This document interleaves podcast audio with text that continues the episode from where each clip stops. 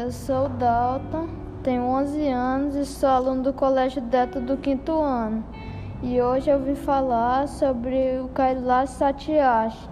E uma de suas frases mais famosas é: Foi duro para mim perceber que algumas pessoas nasciam para trabalhar e outras tinham o direito de estudar.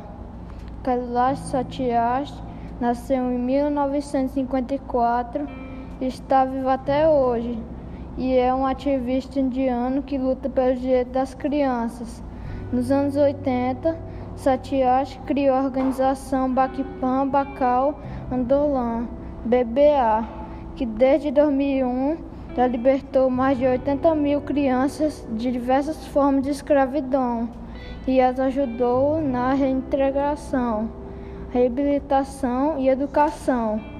Em 2014, o ativista ganhou o Prêmio Nobel da Paz pela sua determinação contra o trabalho e a exploração infantil e juvenil e por lutar pelos direitos de todas as crianças à educação.